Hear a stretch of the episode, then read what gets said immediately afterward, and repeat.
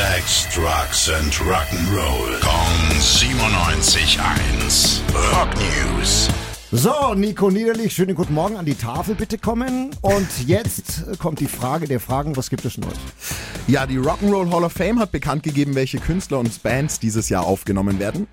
Und zwar Kate Bush, Sheryl Crow, Missy Elliott, George Michael, Willie Nel- Nelson, Rage Against the Machine und The Spinners. Alles bekannte Namen, ja? Und Alles bekannte Namen, aber man, es fällt schon auf, ne? Missy Elliott, eine Rapperin, The Spinners, eine Soulgruppe.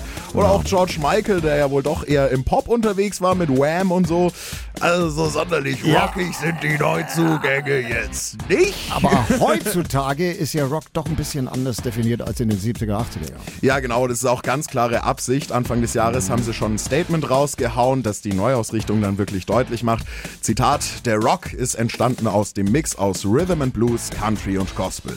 Rock ist inklusiv und stets im Wandel. Die Rock'n'Roll Hall of Fame feiert den Sound der Jugendkultur und ehrt die Künstler und Künstlerinnen, die uns alle mit ihrer Musik verbinden. Und da darf es dann halt auch mal eine Rapperin sein. Ist ja alles schön und gut, kann man so sehen. Aber warum sind Iron Maiden schon wieder nicht dabei? Wer? Iron Maiden! Habt ihr gehört? Iron Maiden sind nicht mit dabei. Oh, ja was? Das gibt's ja wohl nicht. Noch ein Jahr ohne Maiden.